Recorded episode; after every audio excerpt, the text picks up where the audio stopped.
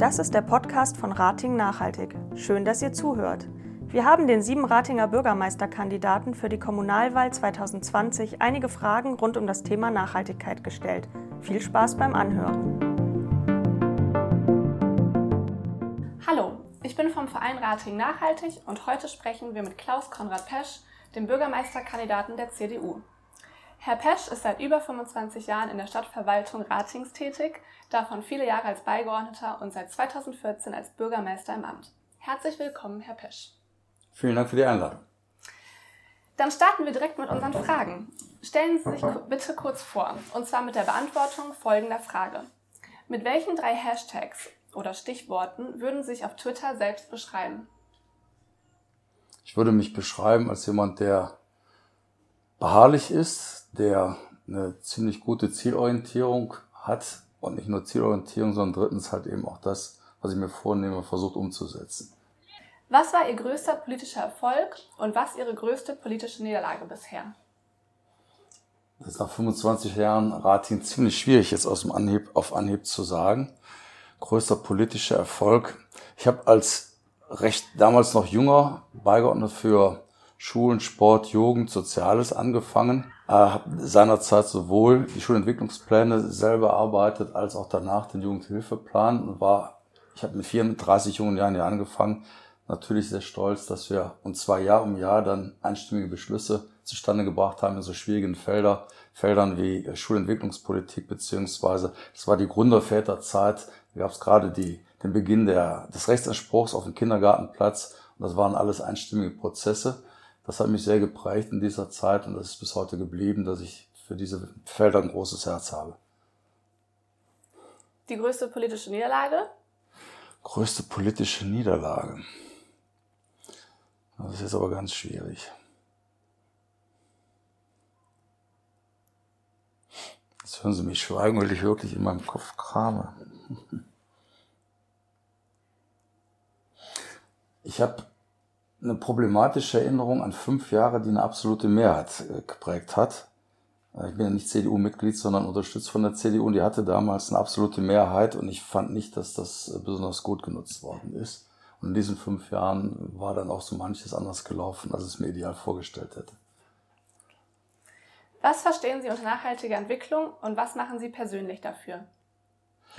Nachhaltige Entwicklung kann ich jetzt noch stärker vorantreiben als in den ersten knapp 20 Jahren als Bürgermeister hat man dann doch mehr noch Richtlinienkompetenz, sagt man auf Bundesebene dazu. Ähm, und ich wurde ja seinerzeit von vier Parteien unterstützt. Und äh, da hat jeder so ein bisschen seine Ideen auch zum Thema Nachhaltigkeit zusammengeworfen. Und man kann sagen, direkt vom ersten oder meinetwegen dann nach äh, Vereidigung zweiten Tag ging es eigentlich los. Und da wäre das, glaube ich, jetzt im Podcast fast zu lange. Äh, das alles aufzuzählen. Es hat begonnen damit, dass ich den EEA nochmal hm, richtig von Grund auf äh, angefangen habe. Wir hatten vorher quasi einen Antrag ins Klassenbuch, muss ich jetzt dazu sagen, 2014, als ich begonnen habe. Und wir haben es jetzt tatsächlich fertig gekriegt, dass wir dann halt eben doch die Zertifizierung noch erreichen konnten. Wir haben dann auch als nächstes gemeinsam umgesetzt. Gemeinsam heißt tatsächlich immer sehr, sehr breit im Rat auch äh, getragen jetzt in den letzten Jahren, dass wir eine äh, Mitarbeiterin erstmal eine Stelle eingerichtet haben für kommunale Entwicklungspolitik, dann Frau Steinhäuser gewonnen haben, die auch und insbesondere bekannt geworden ist mit ihren Fair Trade äh, Innovationen, aber eben nicht nur in diesem Bereich tätig ist. Wir haben darüber hinaus dann auch ähm, das integrierte Klimaschutzkonzept aufgelegt, ein Elektromobilitätskonzept aufgelegt. Das, was damals auch bei den Grünen ganz vorne anstand, äh, ist alle sechs Jahre kontinuierlich vorangetrieben worden, nämlich KWK, also Fernwärme, die vorher nur in Rattingen West etabliert war und jetzt immer weiter voranschreitet, unter der Bahn drunter her in Ratingen Mitte. Und ich könnte das fast beliebig fortsetzen, aber das würde dann mein Zeitbudget sprengen. Also eigentlich bis zum heutigen Tag gibt's da, ich habe mal durchgezählt, insgesamt 15 Projekte. Bleiben wir bei dem äh, Stichwort Nachhaltigkeit. Wir werden jetzt über einige Themen sprechen, die sich an den 17 Zielen für nachhaltige Entwicklung der Vereinten Nationen orientieren. Welche Teile der Stadtverwaltung sind nach Ihrem Verständnis für die nachhaltige Entwicklung Ratings zuständig? So unterschiedlich wie die 17 Ziele sind, kann man eigentlich kein einzelnes Amt oder Dezernat herausgreifen, sondern mit der Unterschiedlichkeit der 17 Ziele findet eigentlich in jedem Amt, teils mehr, teils weniger ausgeprägt natürlich, eine Verfolgung dieser Ziele statt. Ich hätte gerade einige aus dem Bereich Klimaschutz äh, und Umwelt genannt. Und tatsächlich ist die Stadtentwicklung natürlich, wenn man jetzt längerfristig oder auch nur mittelfristig schaut und plant, eine ganz wichtige Stelle, wie auch ein anderes Dezernat bei Martin Gensch angesiedelt, also nicht beim Planungsdezernat Jochen Kral. Bei Martin Gensch ist äh, das Umweltdezernat angesiedelt, ist natürlich sehr wichtig. Aber wenn ich jetzt schaue auf Jugend und Schule, dann ist das, was ich zuerst genannt habe, natürlich da auch ganz vorne an. Und gerade jetzt in diesen Corona-Schutzzeiten oder Corona-Zeiten wird nochmal deutlich, da hat natürlich damals keiner dran gedacht, als wir anfingen, Glasfaser in ganz Ratingen auszurollen, die Schulen anzuschließen ans Gigabit-Netz der Comet Ratingen, bei der ich ja noch nebenamtlich Geschäftsführer sein darf, dass es solche Bedeutung erlangen würde in diesem Kontext, also nicht nur für den Alltagsgebrauch der Bürgerschaft und natürlich auch für den laufenden gewerblichen Gebrauch der Unternehmungen, sondern auch sehr zentral für die Schulen und insbesondere für diejenigen, habe ich einen sehr guten Kontakt, insbesondere auch äh, nicht nur auch nach, nach Ratingen West, anderen Stadtteilen gibt es aber ähnliches, wenn auch vielleicht nicht so aggregiert, dass man sozial benachteiligte Schülerinnen und Schüler möglichst nicht abhängt, obwohl sie ja da schon Ausstattungsnachteil haben. Also das sind alles Themen, die wir da hier in Ratingen über die Dezernatsgrenzen hinweg äh, spielen. Und ich denke, da darf man eigentlich gar kein Amt und kein Dezernat nennen, was außen vor wäre. Was würden Sie als Bürgermeister konkret für den Klimaschutz veranlassen? Wie weit sehen Sie die Stadtverwaltung und Politik in der Verantwortung und wie weit die Bürgerinnen? Welche aktuellen Programme würden Sie beibehalten und welche neu auflegen? Ähm, der EEA ist ja als Förderprojekt eingestellt worden. Wir wollen es aber fortsetzen, indem wir natürlich dann auch trotzdem die Gebäudewirtschaft wirklich trimmen dann auch auf Niedrigenergieverbrauch, haben dann auch, was die Beleuchtungskonzepte angeht, die ich eben jetzt rein mengenmäßig nicht erwähnen konnte, ähm, nochmal umgestellt. Also die ganze Stadt, die Beleuchtung genauer gesagt, der Stadt wird ja umgestellt. Ähm, die alte Glühbirne mit 95 Prozent Wärmeverlusten ist da absolut out. Wir wollen da auch äh, in den Schulen, das ist dann die nächste Stufe jetzt auch, nachdem wir die ersten Pilotprojekte da aufgelegt haben, auch dort die Schulbeleuchtung, es hört sich wenig an, ist aber tatsächlich recht viel prozentual im Anteil äh, umstellen. KWK habe ich eben schon gesagt, also Kraft-Wärme-Kopplung, natürlich werden fossile Energien dafür auch benötigt und verbraucht, aber der Wirkungsgrad, und deswegen waren damals die Grünen auch sehr hinter diesem Projekt hinterher, der Wirkungsgrad der Fernwärme kombiniert mit der Stromausbeute, die man aus diesen KWK, also Kraft-Wärme-Kopplungen herauszieht, ist ein ganz anderer, sehr viel günstiger. Das würden wir sicherlich alles fortsetzen. Keine Frage, auch das äh, Klimaschutzprojekt wir haben uns jetzt nochmal darauf verständigt, auch das wiederum, ich glaube, fast einstimmig im Stadtrat, eine weitere Stelle für den Klimaschutz. Genau genommen ist die Stelle, die wir jetzt eingerichtet haben, für Klima Klimaanpassungsmanagement. Ähm, die Frau Plank macht der Klima Klimaschutzmanagerin, hat Interesse, dass ihr Feld dann nochmal arrondiert wird und dann möchten wir gerne als Nachfolgerin in ihrem Aufgabenbereich jemand anderes Neues gewinnen, die Klimaschutzmanagement nachmacht und Frau Plank auf ihren Grundlagen und Kenntnissen, die sie in Rating erworben hat, ist jedenfalls meine Idee, soll dann Klimaanpassungsmanagement betreiben. Also eigentlich ist es eine Fortsetzung der Linie. Öffentlichkeitsarbeit haben Sie indirekt angesprochen, also Bürgerbeteiligung. Die wird auch relativ hoch bepunktet. Das ist entweder bei den Förderprojekten, die im Klimaschutz äh, aufgelegt werden und uns äh, allesamt immer dann hoch anerkannt worden sind. Also wir sind da immer ähm, dabei. Und im EEA gab es auch relativ viele Prozentpunkte, mh, hm, einfach und schlicht für Kommunikation. Und ich halte das für ganz wichtig. Wir können eigentlich nur so Flashlights setzen und äh, Initiativen bringen, vielleicht auch hier und da äh, unwirtschaftliche Pilotprojektierungen aufsetzen um einfach mal Dinge auszuprobieren oder auch vorzuleben. Aber am Ende wird wirklich ein großer und breit angelegter Effekt ja nur erreicht, kann nur erreicht werden, wenn immer mehr Bürgerinnen und Bürger sich davon infizieren lassen, mitmachen. Und das fängt bei uns schon in den Schulen an. Auch da muss die Frau Plank wieder nennen, die das ganz super macht. Ob das jetzt die äh, die, das Meilensammeln ist äh, in den Grundschulen oder es geht noch äh, parallel sogar kleiner im ersten, zweiten Schuljahr los. Da gibt es solche Nachhaltigkeitsschulhefte, ich weiß nicht, ob Sie davon erfahren haben, wo den Kindern in der Grundschule, ja, das ist ungefähr fast jedes zweite Kind, was diese äh, Hausaufgabenhefte schon bekommen hat und automatisch, man trägt jeden Tag was ein, man schaut jeden Tag rein und in diesen Haus Hausaufgabenheften ist dann immer eine andere Komponente dargestellt von nachhaltiger Politik, ob das jetzt Schulentwicklungspolitik ist, ob das Klimapolitik ist, ob das Energiesparen ist oder so mehr. Und das verstehe ich darunter, dass man die Öffentlichkeit, die Breite der Bevölkerung von klein an mitnehmen muss. Und das machen wir. Öffentlichkeitsarbeit, Bildung und Aufklärung sind für nachhaltiges Verhalten sehr wichtig. Wie stehen Sie zur Automeile, dem Fischmarkt und Bauernmarkt? Und welche weiteren Veranstaltungen können Sie sich vorstellen, um nachhaltigere Lebensstile zu bewerben? Eigentlich sind das äh, Produkte oder Projekte, die ich auch schon vorgefunden habe. Also die sind kreiert worden vor, teilweise lange vor meiner Bürgermeisterzeit. Nehmen wir den Bauernmarkt. Ratingen ist ja nach wie vor äh, sehr ländlich und auch landwirtschaftlich geprägt. Wenn man tatsächlich auf die Flächenanteile anschaut, die landwirtschaftlich genutzt, respektive durch Wald, Wiesen und Auen belegt sind, dann ist das ein immens hoher Anteil. Deswegen auch das Schlagwort grüne Lunge zwischen äh, Ballungsräumen Duisburg, Düsseldorf, Essen, was Rating darstellt.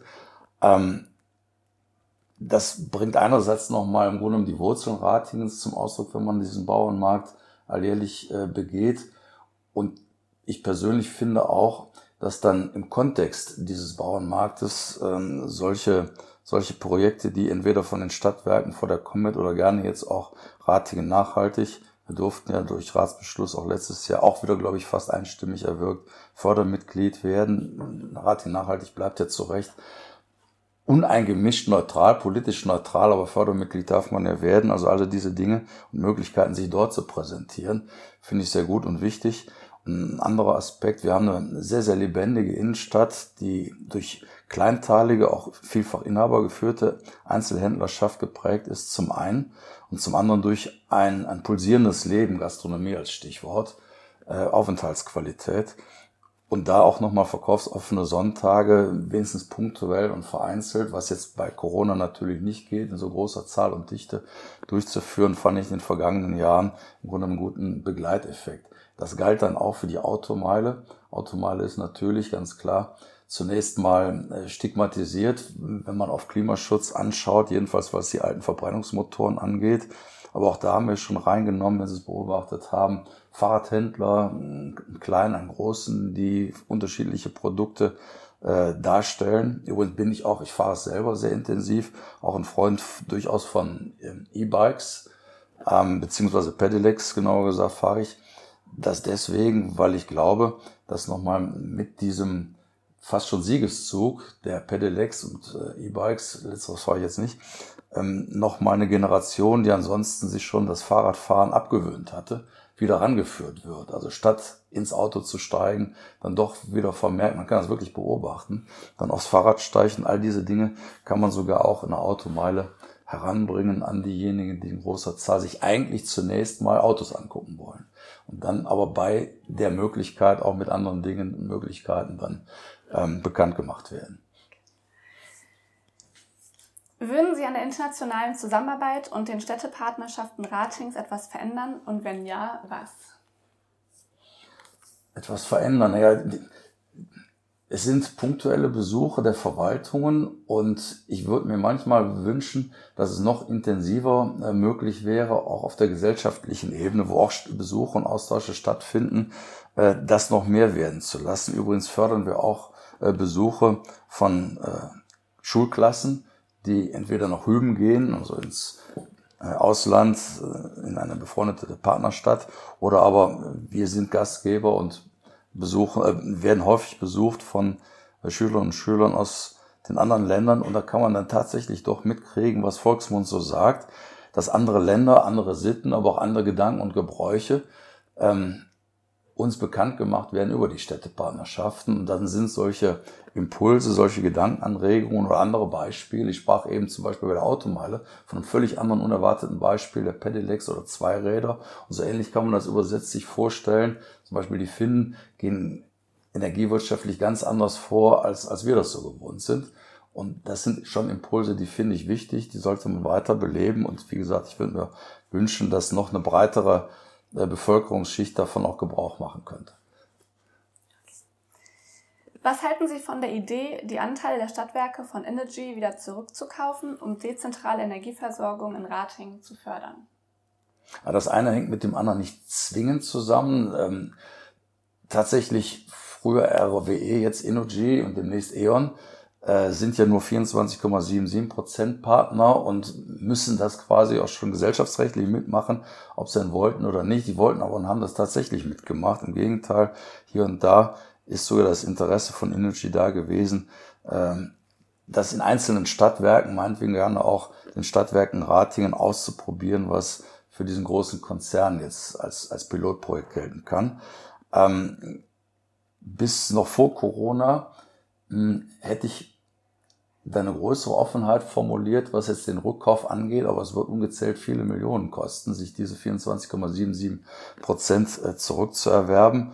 Und im Moment weiß keiner so richtig, wohin geht denn die, die wirtschaftspolitische und finanzpolitische Fahrt in der Corona-Zeit und dann auch äh, im nächsten Jahr von den Auswirkungen her.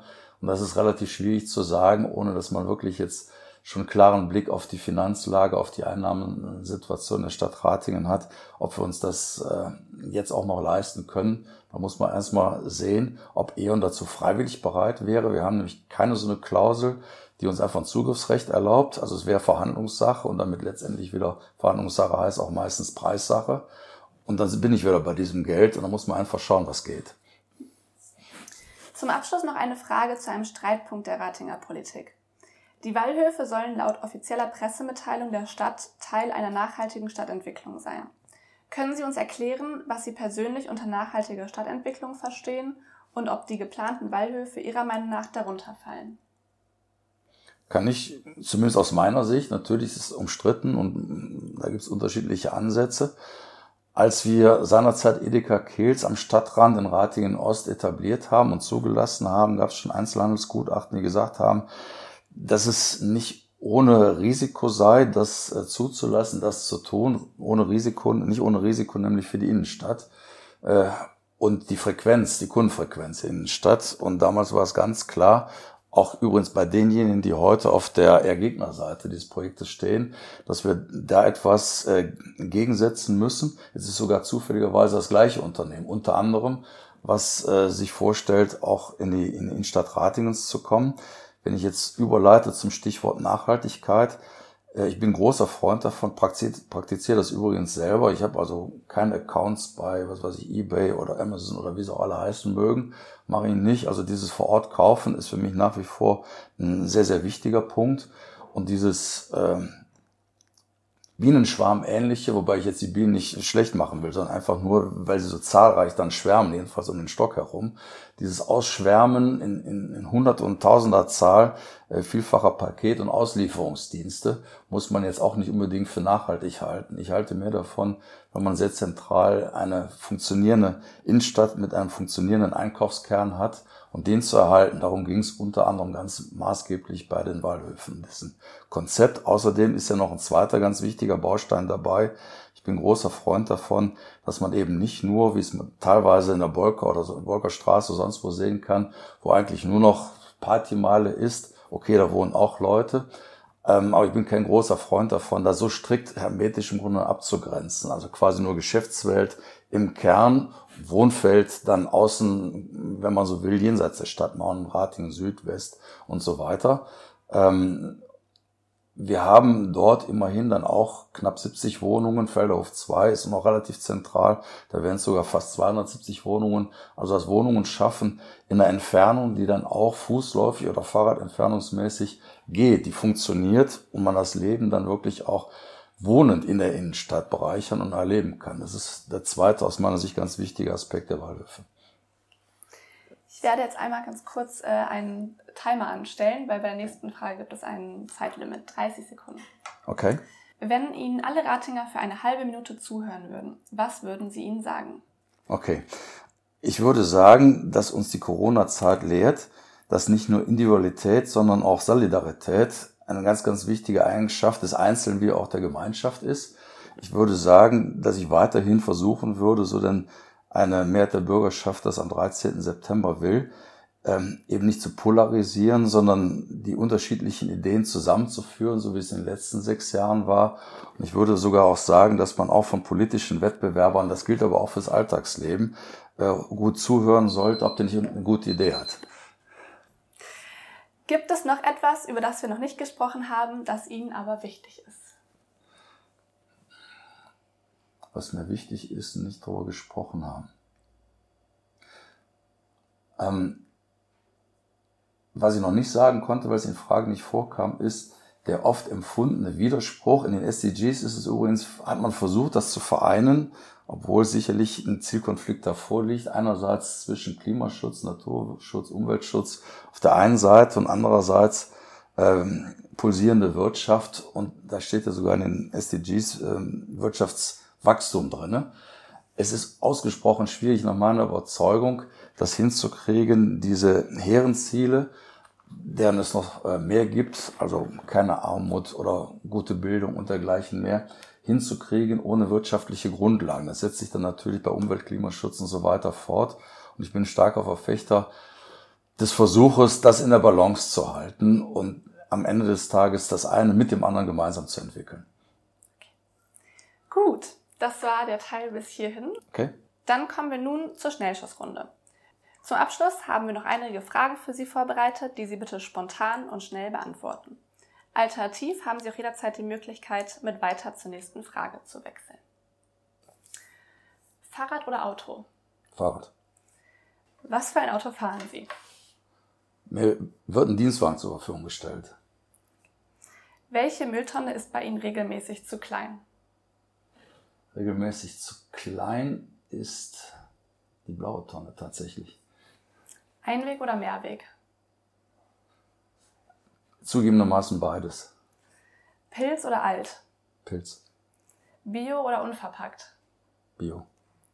Regional oder Bio? Bio. Fraueneinteil im Ratinger Stadtrat?